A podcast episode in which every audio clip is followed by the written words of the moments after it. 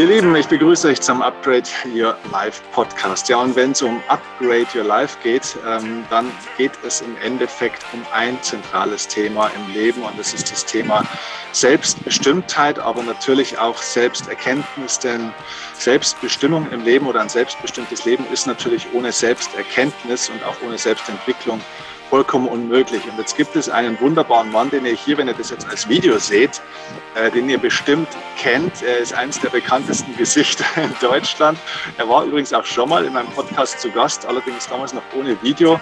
Ähm, aber der Mann sieht so gut aus, dass wir uns gesagt haben, jetzt müssen wir ihn auch mal vor die Kamera bringen, denn ihn kennt ja wirklich jeder. Meine Güte, der Mann aus der Höhle der Löwen, äh, der Erlebnisunternehmer Jochen Schweizer.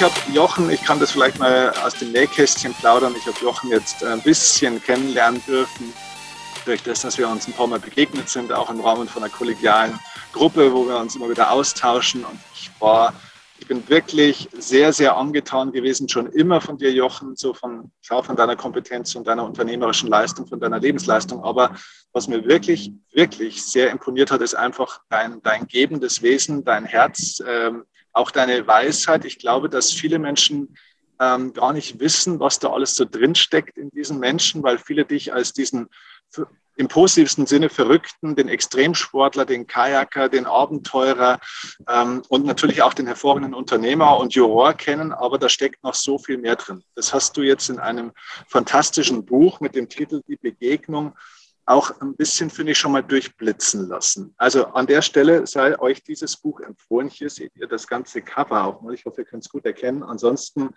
äh, werdet ihr auch dieses Buch in den Show Notes finden, in der Videobeschreibung, überall. Ich kann euch wirklich von Herzen sagen, ihr wisst, ich empfehle sehr selten Bücher, außer meine eigenen natürlich. Aber das ist ein Buch, das könnt ihr wirklich blind nicht nur für euch kaufen, sondern auch allen euren Freunden und Verwandten schenken. Dieses Buch ist für jeden Menschen äh, wirklich fantastisch, weil es ist eine wirklich inspirierende äh, Weisheits- und Lebensgeschichte von Jochen, die seine Philosophie zum Ausdruck bringt und wo es im Kern darum geht, wie verwirklicht man ein selbstbestimmtes und ich würde sagen auch freies Leben. Und darüber werden wir heute sprechen. Jochen, danke, dass du zum zweiten Mal hier zu Gast bist. Herzlich willkommen. Ja, vielen Dank für die Einladung und diese großartige Vorrede. Ich weiß ja gar nicht mehr, was ich sagen soll. ja, du, wenn der Markus Lanzig manchmal keine Zeit mehr hat, dann übernehme ich das einfach als Rat. okay, du, also es ist äh, wirklich ein, ein faszinierendes Buch. Vielleicht magst du uns mal ganz kurz tatsächlich auch hier abholen. Ähm, wenn man an Jochen Schweizer denkt, denkt man an alles Mögliche, aber eigentlich erstmal nicht unbedingt jetzt an einen Menschen, der ein, ein so philosophisches und wirklich weisheitsschwangeres äh, Buch tatsächlich auch schreibt. Aber da steckt ja wahnsinnig viel drin auch von dir.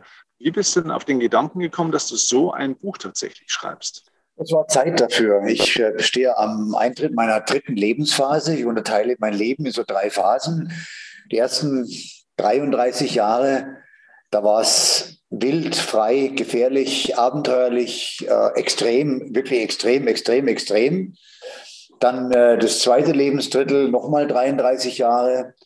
Ähm, Unternehmertum, große Firma, Firmengruppe aufbauen, wirtschaftlich erfolgreich zu sein, ähm, Fernsehhost zu sein, mit viel medialer Präsenz und dem ganzen Bohai außenrum.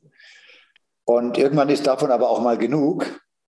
Und dann tritt man, ich bin jetzt äh, im 65. Lebensjahr, dann tritt man eben in die dritte Lebensphase ein. Und ich glaube, das ist die Phase, in der man diesen ganzen weiten Weg wieder zu sich selbst zurückgeht. Der Weg zu sich selbst. Und man hat dann das eine oder andere verstanden und das wollte ich vermitteln. Okay. Würdest du sagen, du bist ja auch ein Erfolgsmensch, der immer auch bei dem, was er gemacht hat, auch den Erfolg gesucht und ja in der Regel auch immer erreicht hat? Ähm, würdest du sagen, dass Erfolg auch eine spirituelle Komponente hat, wie auch immer man Spiritualität ja für sich definiert? Also wie würdest du das für dich definieren?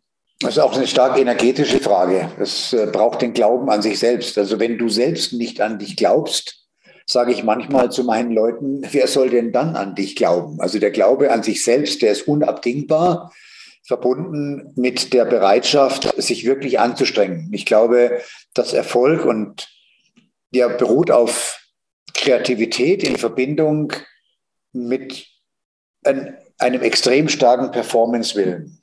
Success is based on creativity in combination with a very strong will to perform. Und diesen Performance-Willen, diesen Willen zu leisten, der kann nur aus dir selbst kommen. Wenn du diesen Willen zu leisten nicht hast, dann kannst du ein anderes Leben leben, in dem du auch glücklich bist, aber das ist dann nicht leistungsbezogen. Okay. Ähm, das spiegelt ja eigentlich auch schon fast äh, den ersten Schritt ein Stück weit wieder aus dieser Geschichte. Also wir kommen vielleicht nachher auf diese, diese Schritte oder Teile davon, äh, wie du das auch aufgebaut hast oder was du in dieser wunderbaren Geschichte verpackt hast. Du hast ja ein Buch geschrieben bei die Begegnung, die eben nicht ein, ein Fachbuch oder, oder Sachbuch sozusagen ist, sondern eben ganz bewusst in so einer wunderschönen Erzählform. Magst du da was äh, dazu sagen? Weil ich glaube, es hat auch mit deiner, mit deinem, deiner großen Leidenschaft Norwegen ja auch zu tun und dieser Hütte, äh, die dort ja auch vorkommt sozusagen in der Geschichte. Also die, die Story war schlicht einfach die, dass ich vor zwei Jahren im November, ich besitze so eine alte Hütte in Norwegen, in die ich mich auch immer wieder zurückziehe, um auch mal mit mir alleine sein zu können. Wir leben ja ein unglaublich schnelles Leben mit einer Reizüberflutung und einem, einer Informationsüberflutung ohne Gleichen.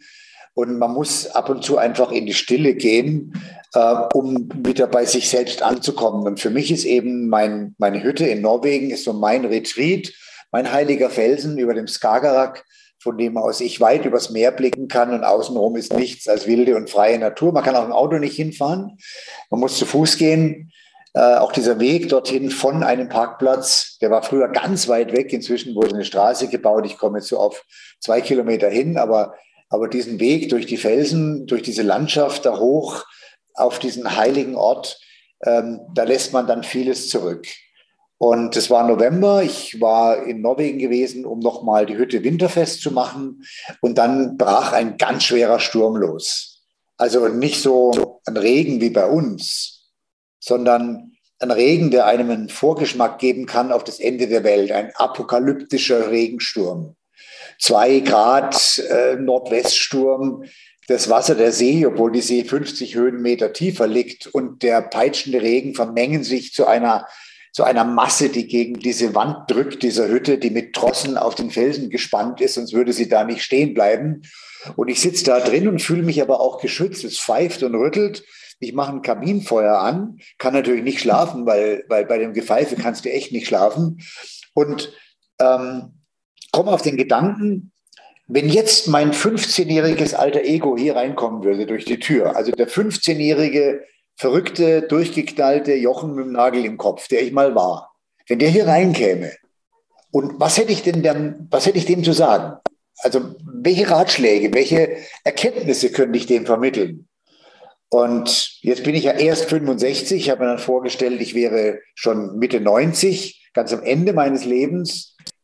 Bis dahin hoffe ich noch einige weitere Dinge verstanden zu haben. Und ich habe dann so 120 Thesen auf ein Stück Papier geschrieben. Ich habe mich an meinen alten Holztisch gesetzt, habe ein Blatt Papier hingelegt und habe einfach aufgeschrieben, was ist wichtig? Was würde ich ihm sagen, diesem 15-jährigen Jungen?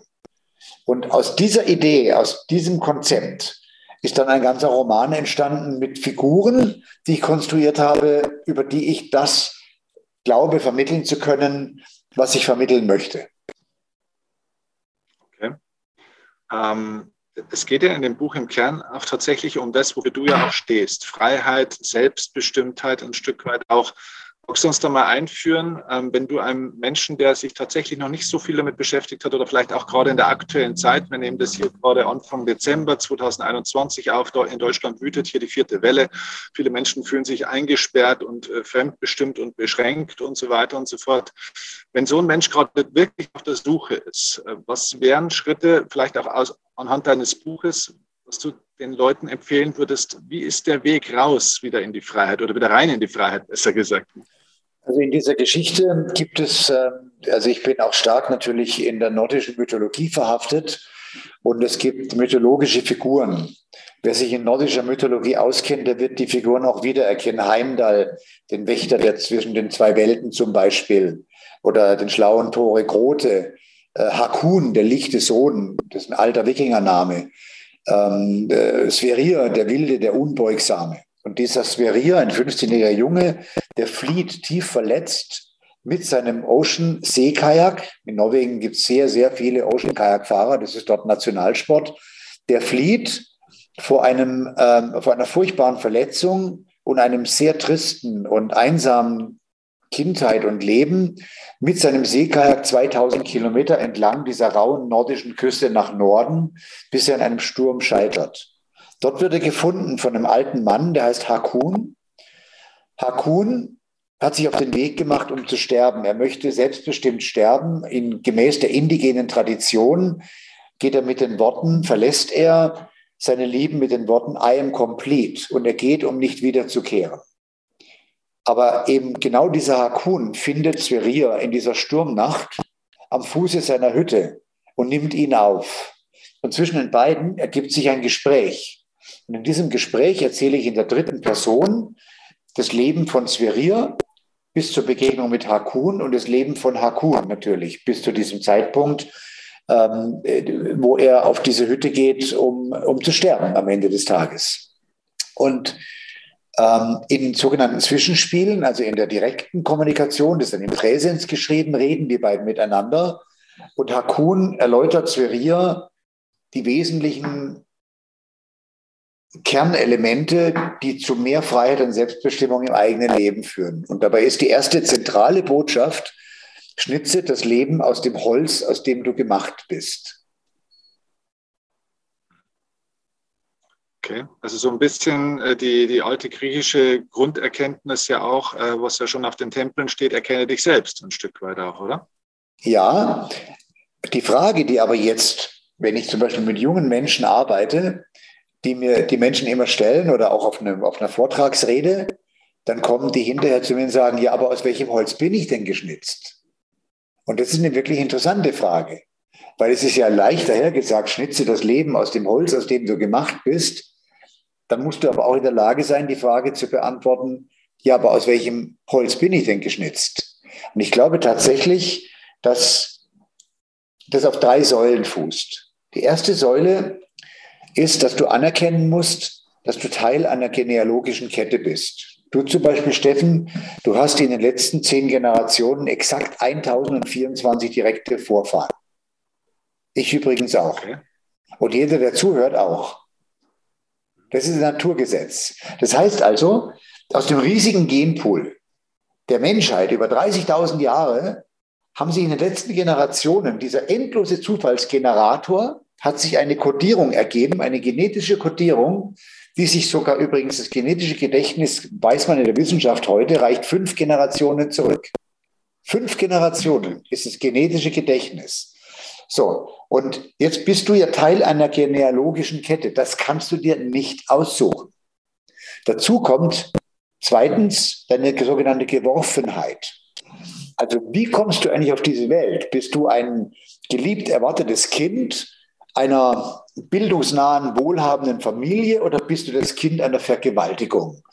Oder bist du das Kind einer fürchterlich ähm, asozialen Familie, äh, wo der Vater säuft und die Mutter schläft oder umgekehrt, ähm, schlägt oder umgekehrt, das kannst du dir nicht aussuchen. Du kannst dir nicht aussuchen, wie du in diese Welt geworfen wirst.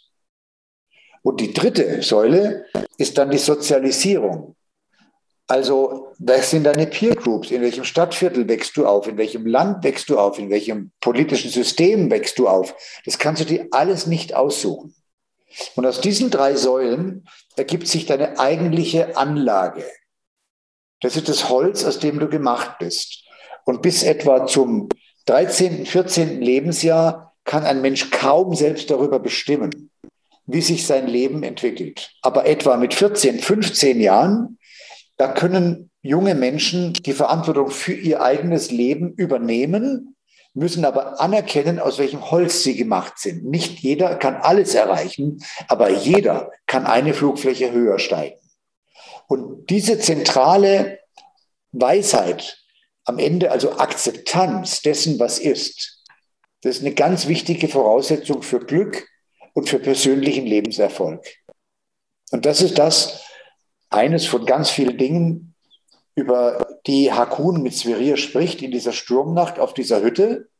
Und Sverir ist ein aufmerksamer Zuhörer und kritischer Fragensteller. Okay. Ähm, also da steckt ja schon mal eine Menge drin. Ähm, es wird ja immer dieser Aspekt der eigenen Persönlichkeitsentwicklung ja so ein bisschen totgeschwiegen, vielleicht auch noch in der alten Psychologie, also in diesen alten Wissenschaften, weil man immer ganz viel ja eben dachte, alles ist genetisch so ein bisschen vorbestimmt und so weiter. Und heute weiß man ja auch durch zum Beispiel die relativ neue Wissenschaft der Epigenetik ja auch noch, dass man auch da ja allein im gesundheitlichen Aspekt und, und äh, vielen anderen Bereichen ja wahnsinnig viel Einfluss eben hat tatsächlich auf seine eigene Entwicklung, was einen zum Schluss zu der Erkenntnis bringt, eine Güte, mit Mitte 30 oder 40 kann ich meinen Eltern nicht mehr die Schuld geben dafür, dass mein Leben nicht so ist, wie ich es gerne hätte. Nein, die Schuld Wie war denn das nicht. bei dir? Also, die genau, Schuld genau. Und, und, auch die, die also ich, entschuldige Steffen, die Schuld kannst du sowieso niemandem geben. Äh, du kannst nur selbst Verantwortung übernehmen für dein eigenes Leben. Mehr, mehr geht nicht, ja. Aber ich persönlich bin davon überzeugt, und das ist auch Stand der Wissenschaft, ähm, dass die, äh, die genealogische Kette und deine genetische Anlage eine ganz wichtige Säule deines Seins hinterher ausmacht. Das ist äh, quasi wie diese drei Säulen, die ich gerade genannt habe. Das ist wie das wie ein Kartenspiel. Du kannst dir diese Karten nicht aussuchen, die du auf der Hand hast, wenn du mal 13, 14 Jahre alt bist. Aber ab diesem Zeitpunkt bestimmst du das Spiel. Und deswegen kann auch nicht jeder alles erreichen, aber jeder kann mehr erreichen, eine Flugfläche höher steigen. Das ist die zentrale Botschaft. Jeder Mensch kann mehr Selbstbestimmung, mehr Freiheit gewinnen, wenn er nur will. Und wenn er bereit ist, die Verantwortung dafür zu übernehmen und anzuerkennen, dass alles aus uns selbst kommt. But nothing comes for free. Ja, es erinnert mich an einen Spruch im Englischen, sagt man, glaube ich, we cannot change the cards, we are dealt just how we play the hand. Exactly. Also das ist im Endeffekt genau das, was du, was du sagst. Ja, die Karten des Lebens werden dir gegeben, aber du kannst entscheiden, wie du sie ausspielst. Und aus dem Pokerspiel oder auch aus anderen Kartenspielen weiß man auch mit schlechteren Karten, scheinbar kann man äh, auch ein Spiel gewinnen für sich. Ja, so ist wie, es. War das bei, wie war das bei dir, Jochen? Also würdest du sagen, dass das, was du auch in deinem Leben ja verwirklicht und erschaffen hast, kam das aus einer aus einer Kindheit, aus einer Prägung, soweit du es weißt. Man kann sich ja auch wunderbar mit DNA oder Gentests ja heute auch tatsächlich bis, zur, bis zum Urvater heraus ja mal durchanalysieren lassen. Kam das, also hast du da, sage ich mal, gute Werkzeuge und Prägungen mitbekommen oder sagst du, das hast du selbst erschaffen größtenteils? naja, also genetisch habe ich Glück gehabt, glaube ich, weil, weil ich äh, dann tatsächlich ähm, da gute Anlagen habe. Ich bin gesund, ich war ein sehr starker Junge ähm, ich habe ein motorisches Talent. Stuntman zu werden und Sensationsdarsteller und Extremsportler war eigentlich völlig klar, dass es der Weg sein würde. Ähm, sozial äh, hatte ich kein Glück. Also ich äh, hatte eine Kindheit des Mangels, eine Kindheit der Armut. Ähm, das war auf der anderen Seite aber auch gut. Meine Mutter war alleinerziehend. Ich war ein klassisches Schlüsselkind. Ihr müsst euch überlegen, 50er und 60er Jahre, da hat man noch sechs Tage die Woche gearbeitet, zehn Stunden jeden Tag. Das ist für eine alleinerziehende Mutter gar nicht so einfach. Und ich war ein klassisches Schlüsselkind. Aber mit dem Schlüssel um den Hals hatte ich halt mehr, auch eine Menge mehr Freiheit als meine anderen Freunde, die eingeloggt waren zu Hause. Ich war der, der rumstreunern konnte und äh, war eben immer sehr frei. Und diese Freiheit habe ich auch nie wieder aufgegeben. Und, ähm, und was das Thema Bildung und so weiter betrifft, da hatte ich das Glück, dass ich Mentoren begegnet bin, äh, in Form auch zum Beispiel eines Lehrers als, als, als, als, als Halbstarker, später äh, Mentoren begegnet bin, die mir unglaublich geholfen haben auf meinem Weg. Und indem ich diese Hilfe angenommen habe, habe ich mich gleichzeitig auch moralisch verpflichtet und diese Ethik von der bin ich überzeugt, ähm, das, was mir gegeben wurde, eines Tages nicht zurückzugeben an denjenigen, der es mir gab, sondern weiterzugeben an einen mir heute noch fremden Dritten, der dieser Hilfe bedarf. Ich nenne das den Circle of Helping Hands. Und das ist auch ein Thema, was Hakun und Sverrir in diesem Roman besprechen, in dieser einsamen Sturmnacht, in dieser alten Holzhütte im Norden Norwegens.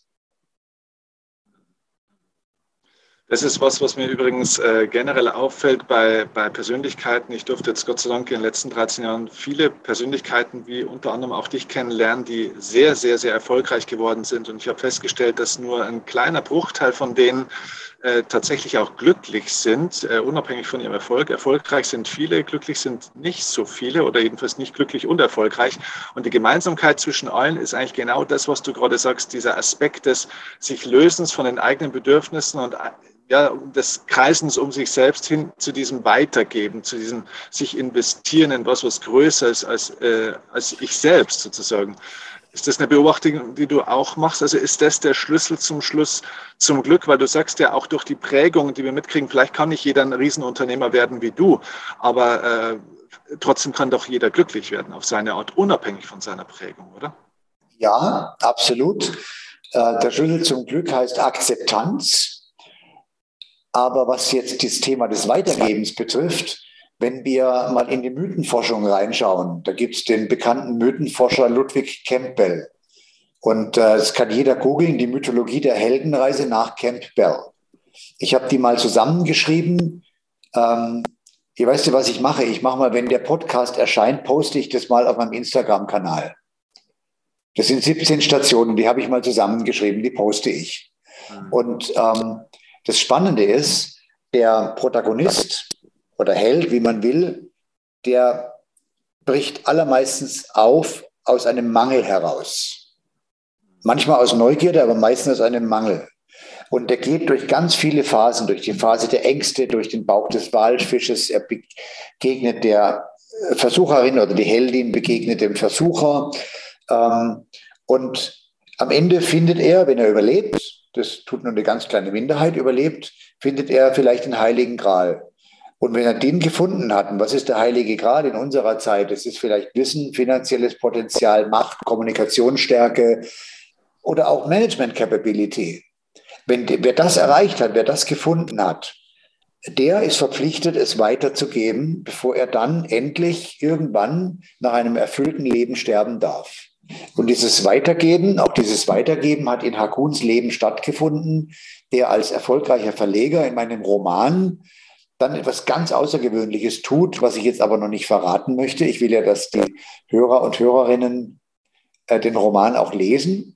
Ich persönlich glaube wirklich, es ist mir ein gutes Buch gelungen und die Rezensionen auf Amazon und thalia.de, äh, die sprechen für dieses Buch und ich, ich lese sie gerne. Ich lese jeden Tag neue Rezensionen und freue mich darüber. Ja. Ähm, das hätte ich in der Form nicht erwartet, obwohl ich wusste, es wird, es wird ganz gut werden. Und ich glaube schon, dass ich, obwohl ich kein Schriftsteller bin, in der Lage war, durch meine Sprache und durch meine Schreibe die Inhalte so zu vermitteln, dass sie, dass sie spannend wiedergegeben werden und jeder sie aber auch nachvollziehen kann. Also das kann ich übrigens bestätigen. Äh, du hast mir dieses Buch ja auch dankenswerterweise äh, geschickt. Ich habe es tatsächlich noch nicht ganz gelesen, aber größtenteils oh. tatsächlich schon mit Begeisterung gelesen. Und äh, ich kann es also wirklich, äh, wirklich absolut ähm, nur bestätigen. Dieses Buch hat eine gewisse Magie, äh, den du, die du da durch die Geschichte sage ich jetzt mal, auch rüberbringst. Aber ähm, ja, es hat was Magisches, diese, weil man ist wirklich in dieser Hütte und man ist da einfach dort. Es ist, es ist, was, ist was Tolles. Ähm, ein Aspekt, der mir da auch einfällt, übrigens ist, ich meine, du stehst ja für Erlebnisse auch. Ne? Du, du bist ja der Erlebnisunternehmer sozusagen.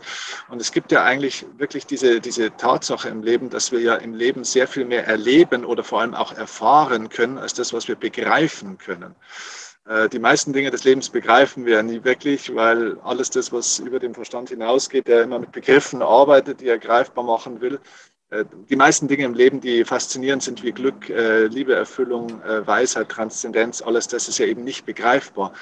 Würdest du sagen, dass ähm, auch gerade zu dem Aspekt, wo wir vorhin gesprochen haben, dieser Aspekt der Selbsterkenntnis zu erfahren, was steckt da eigentlich in mir, was, was bin ich eigentlich, aus welchem Holz bin ich geschnitzt, dass das eben nichts ist, was man durch den Verstand verstehen kann irgendwann, wo man aus dem, auf dem Küchentisch mal aufstehen muss und einfach mal rausgehen muss ins Leben, um es zu erfahren, um es zu erleben. Ist das auch ein wichtiger Aspekt deines Lebens, weil du einfach ein Macher bist und die Dinge einfach getan hast, auch wenn du oft keine Ahnung hattest, was du da eigentlich tust?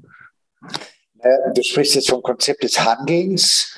Es gibt ja diesen wunderbaren Satz, Ideen, die die Welt verändern. Äh, diesen Satz, den teile ich nicht. Ich glaube, keine Idee, keine noch so gute Idee kann die Welt verändern. Das ist Bullshit, sowas zu behaupten. Ideen, die die Welt verändern. Die Welt verändern können nur Menschen, die einer guten Idee das Konzept des Handelns hinzufügen. Also die, die handeln, sind die, die die Welt verändern. Das hat aber nichts damit zu tun, dass ich akzeptieren muss, das Holz, aus dem ich gemacht bin. Das muss ich akzeptieren. Aus dem Holz schnitze ich mein Leben. Und man muss sich das auch bewusst machen. Und was das Thema der Erfahrungen betrifft, ja, Erfahrungen, respektive aus Erfahrungen generierte Emotionen, die beeinflussen sehr stark unsere Geisteshaltung. Die Erlebnisse und Erfahrungen, die wir machen, die beruhen ja auf Entscheidungen, die wir fällen. Du fällst eine Entscheidung, das führt zu einer Erfahrung. Die Entscheidung, die ich fälle, die resultiert aus den Gedanken, die ich denke, auch aus den Worten, die ich spreche. Vorsichtig mit Worten. Worte sind wie Taten. Man kann sie nicht zurücknehmen. Also insofern beeinflusst ja mein Denken, mein generelles Denken äh, oder auch die Sprache, die ich spreche, beeinflusst meine Entscheidungen. Aber tatsächlich resultiert mein Denken aus meiner Geisteshaltung aus meiner prinzipiellen Geisteshaltung auf Neudeutsch, our mindset, our set of mind. Aber wie kommt eigentlich eine Geisteshaltung zustande? Ich glaube, die Geisteshaltung resultiert aus Emotionen. Die Emotionen, die wir empfinden, die beeinflusst unsere Geisteshaltung. Und die Geisteshaltung wiederum, die führt zu unserem Denken, zu unserem Sprechen, zu unseren Entscheidungen und zu unseren Erfahrungen und Erlebnissen, die wiederum Emotionen generieren, die wiederum unsere Geisteshaltung beeinflussen. Das nenne ich den Circle of Emotional Addiction. Auch das ist ein Thema in dem Roman, was die beiden miteinander besprechen, was ich anhand von Geschichten, die die erlebt haben, auch anschaulich beschreibe. Und damit will ich zum Ausdruck bringen, dass es völlig unmöglich ist zu sagen, ab morgen denke ich anders oder ab morgen denke ich positiv. Oder diese Aufforderung, hey, denk doch mal positiv.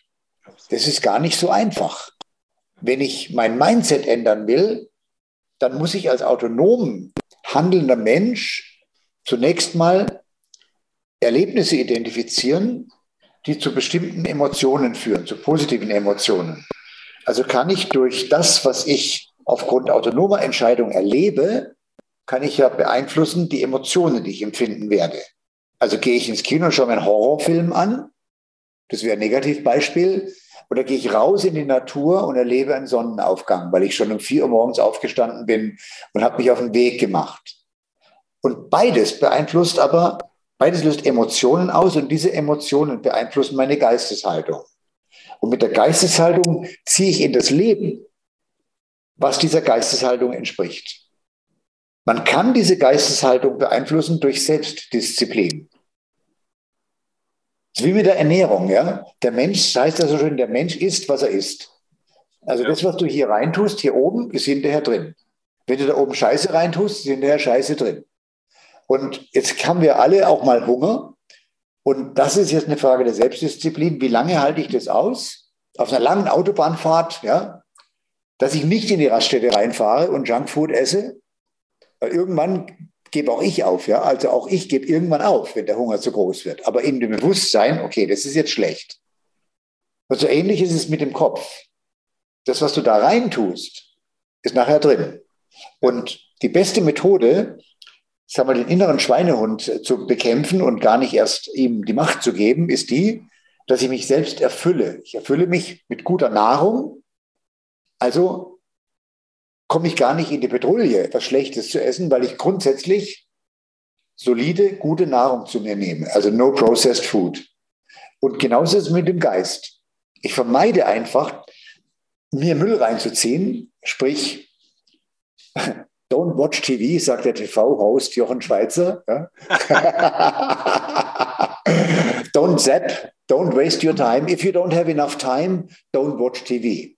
Also wenn du Fernsehen schaust, dann schau selektiv fern. Die Sendungen, die dich interessieren, die deinen Horizont erweitern, aber lass sie nicht zumüllen. Und das kannst du nur tun, wenn du stark bist. Das ist wie mit dem Rauchen.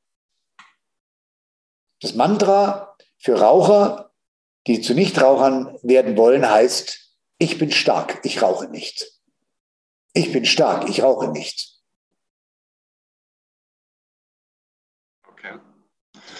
Ist ja aber auch wieder praktisch alles abhängig von der Entscheidung. Also es gibt ja diesen schönen Satz in, in Indien, äh, aus Indien kommt ja mit der Entscheidung kommt die Hilfe, sagen die dort. Ähm, ja, das ist aber jetzt, äh, das unterstreiche ich, wenn, du, wenn sich eine Tür schließt, öffnet sich dafür immer auch eine andere. Und eigentlich würde ich sagen, das mag es nicht auf alle, alle, alle Menschen zutreffen, aber auf 90 Prozent der Menschen. Das Leben schickt einem eigentlich keine Herausforderung, ohne einem gleichzeitig die Kraft zu geben, diese zu meistern. Das kann man glauben. Ich glaube, man muss das glauben, um alle Herausforderungen zu meistern.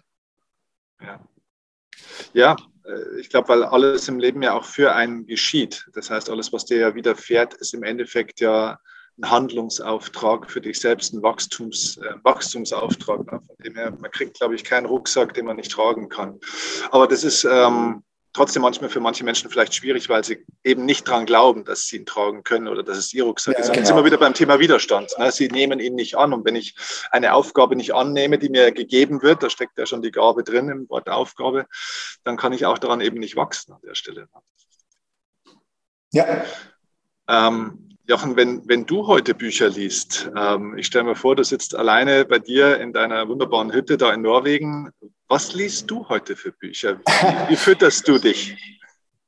Also ich bin, ich bin die letzten zwei Jahre ganz stark auf russische klassische Literatur gekommen. Das war ein Zufall. Ich bin, wir haben mal ein Fernsehformat gedreht, der Traumjob in Kenia, und ich hatte einen langen Flug von Nairobi nach Frankfurt. Und da lief im Bordfernsehen, also in dem, in dem Film, da lief ein Film, Anna Karenina. Das ist ein ganz berühmter äh, Roman von äh, Pasternak oder ist es Tolstoi? Pasternak, glaube ich. Anna Karenina. Und ich fand diesen Film so toll und der war so gut als Teiltheaterstück inszeniert, dass ich dann das Buch gelesen habe. Und danach große Klassiker, also Auferstehung, ähm, Krieg und Frieden, Dr. Chivago, das sind, also da denken viele an diesen Film, an diesen Liebesfilm. Dr. Chivago ist überhaupt kein Liebesroman. Es gibt zwar eine Liebe, äh, aber, aber das ist ein, ein zeitgeschichtliches Dokument, äh, eigentlich der russischen Revolution. Ähm, zwar der ersten von 1905 bis 1917, also die bolschewikische Revolution, ist super spannend zu lesen. Das ist große Literatur. Es macht mir wahnsinnig Spaß und gerne natürlich da oben im Norden wenn ich vom Kajakfahren zurückkomme von meiner morgendlichen Tour, dann mich rauszusetzen auf die Terrasse, wenn das Wetter es zulässt und zu lesen, das ist das größte Glück. Ja, dein, Lebensalter könnte ich mir vorstellen, hat sich ja wahrscheinlich auch in den letzten fünf Jahren dramatisch verändert. Ich meine, du bist aus dieser Fernsehwelt, so habe ich wahrgenommen, ja doch dann sehr stark auch mal ausgestiegen. Auch aus dem Unternehmertum bist du zwar nicht ausgestiegen, aber hast es ja trotzdem auch äh, stark verändert. Also dein Leben hat ja, glaube ich, schon einen großen Wandel auch genommen. Wie sieht denn dein Alltag heute aus im Vergleich vielleicht zu vor fünf oder vor zehn Jahren?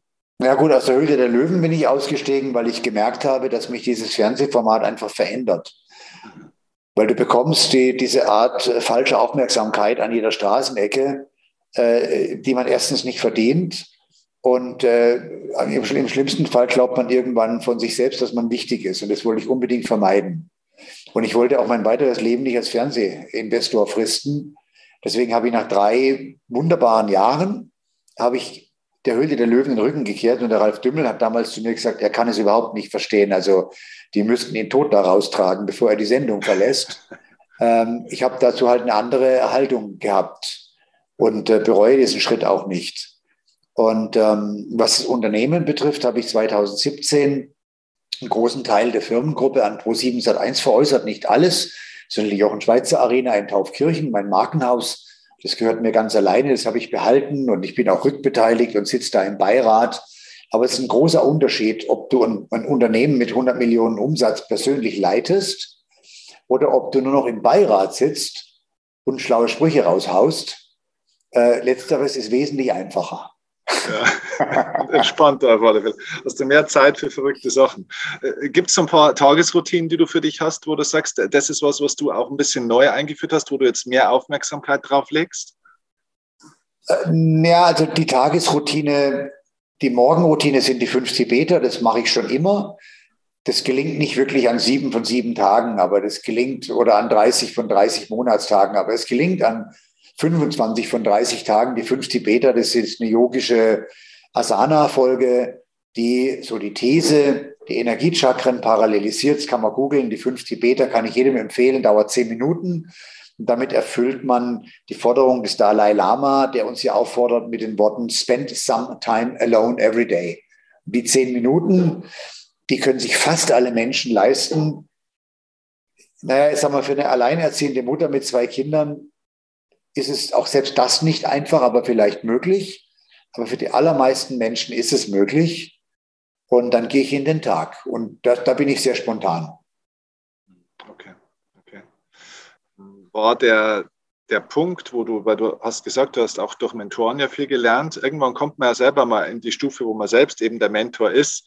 Und äh, ich glaube, je reifer und weiser man wird, desto schwerer wird es manchmal auch selbst eigentlich noch Mentoren zu finden. Hast du heute noch jemanden, wo du sagst, es ist mentorartig für dich? Also suchst du sowas noch oder ist es heute auf einem anderen Level? Ja, ich finde das. Ich suche es nicht, aber ich finde es. Ähm, mir begegnen permanent Menschen, von denen ich etwas lernen kann. Also ich schaue sehr genau hin. Ähm, ich hatte tatsächlich nie Vorbilder, aber mir sind in meinem Leben immer wieder Menschen mit vorbildlichen Eigenschaften begegnet, die ich mir versucht habe zu eigen zu machen, auch wenn diese Menschen ansonsten vielleicht höchst unvollkommen war. Auch ich selbst eigne mich überhaupt nicht als Vorbild, weil ich eben selbst auch unvollkommen bin, aber ich verfüge vielleicht über die ein oder andere vorbildliche Eigenschaft. Aber mir ist es auch nicht. Ich sage immer, nehmt das Gute, lasst das Schlechte weg. ja, ja, genau, genau. Ähm, für wen vielleicht so Richtung Abschluss würdest du sagen, ist dieses Buch eigentlich wirklich am meisten geschrieben? Ich habe den Eindruck gehabt, wie ich es gelesen habe, Jochen, ich habe mir gedacht, ich glaube, das hat er für seine Kinder geschrieben. Kann das sein? Auch, auch, aber ich habe es für die Menschen geschrieben. Ich bin ja jetzt in einer Lebensphase und auch in einer Situation, in der ich in der Lage bin und auch gewillt bin, zurückzugeben, weiterzugeben. Und das ist jetzt ein erster Schritt in diese Richtung, dass ich Erkenntnisgewinn weitergebe. Und zwar mit der ganz konkreten Zielsetzung, das Leben anderer Menschen zu bereichern und diesen Menschen hoffentlich Inspiration zu geben und Anstöße zu geben, eine Flugfläche höher zu steigen in ihrem Leben. Okay, sehr schön.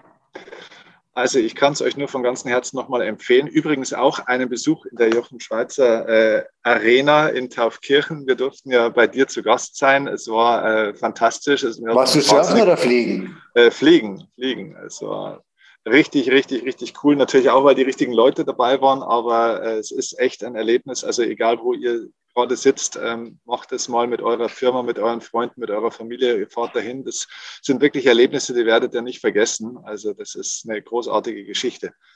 Jochen, vielleicht Abschlussfrage. Du hast ja auch von dem, du hast ja erzählt, wie das Buch eigentlich zustande gekommen ist, so dieser Gedanke, was, würde, was würdest du dem 15-jährigen Jochen praktisch von damals äh, erzählen? Manchmal haben ja Kinder und ein 15-Jähriger ist vielleicht auch noch irgendwo ein Kind, aber kleine Kinder haben ja oftmals auch so was Unschuldiges und so eine unschuldige Weisheit. Wenn du vielleicht so an den fünf, sechs oder siebenjährigen Jochen jetzt mal zurückdenkst und äh, der dir heute einen Rat geben dürfte, so aus seinem kindlichen Verständnis und seiner Angebundenheit, was würde der dir heute sagen? Aber wenn du auf hohe Bäume kletterst, halte dich gut fest. Sehr gut. Ich danke dir ganz herzlich für das Gespräch und vor allem für das Buch. Das ist äh, wirklich auch eine Bereicherung für die Welt und ähm, sollen sich ganz viele wirklich damit beschäftigen und sich das Ding holen. Auf alle Fälle. Danke für die Einladung und das Gespräch. Danke dir.